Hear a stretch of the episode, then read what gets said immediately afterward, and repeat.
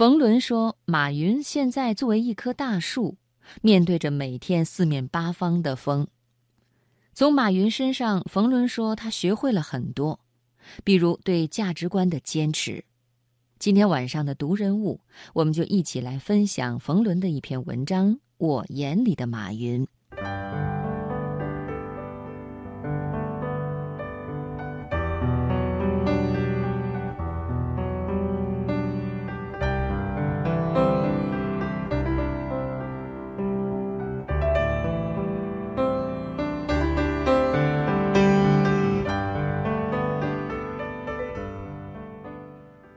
一般来说，每一个创业者最开始的时候难是很正常的，因为当时的格局是既定的了。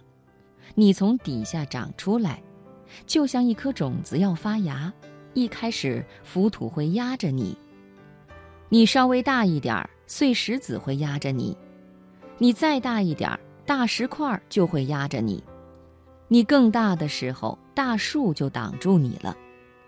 最后，你也变成大树的时候，风可能就会把你吹倒了。木秀于林，风必摧之。到最后，风也是你的敌人。你会发现，你越大，你的敌人越无形。马云今天已经是一棵大树了，所以他面对的压力都不是我们常人能够感觉到的，是风。台风到十二级的时候。你骑自行车撞都撞不过，台风会把你刮倒。我骑过一次自行车，撞上了十二级台风，那个风跟墙一样硬。所以在这样一个过程中，马云能够把企业办到今天这样，所面对的压力、对手和危险还有挑战，他都能一个一个的承受。我觉得是因为他真的信这个梦想，他把梦想当真。他要不当真，就不可能有这么大的毅力；而一旦有这样的毅力，他就能接受各种挑战，从小石子到石块，再到现在风的挑战。马云现在作为一棵大树，面对着每天四面八方的风，他应该做好哪些准备呢？你去看大树怎么对付这个风。第一，根要扎得深，这很简单。第二，上半截要适当弯一点儿，这就是大树对风的态度。下盘根要扎得很深，但是在树梢，树的上半端要随着不断的风势稍微弯一点儿，也就是适当的妥协，而中间是不动的，这样才能够保持不断。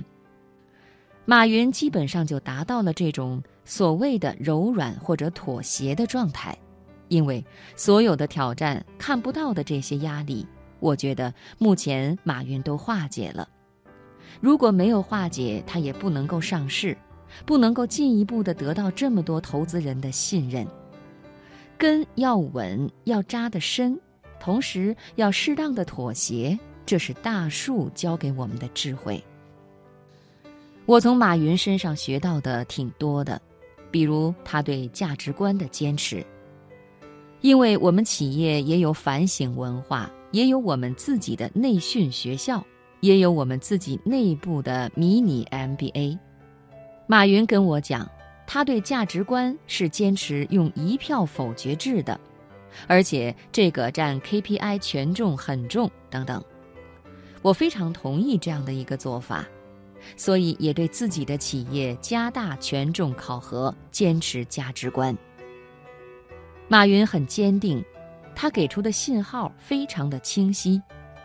王石、柳传志也是如此，即使他们平时朋友之间做事，给的信号、给大家的边界也都很清楚，所以大家都跟着往那儿走，效率就会高。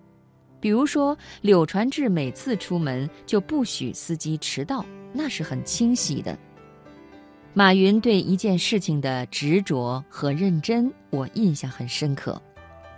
我们有一次去不丹旅行，当时在不丹安排了一家机构，是我们大概十七八个朋友一起投资的一家旅行机构。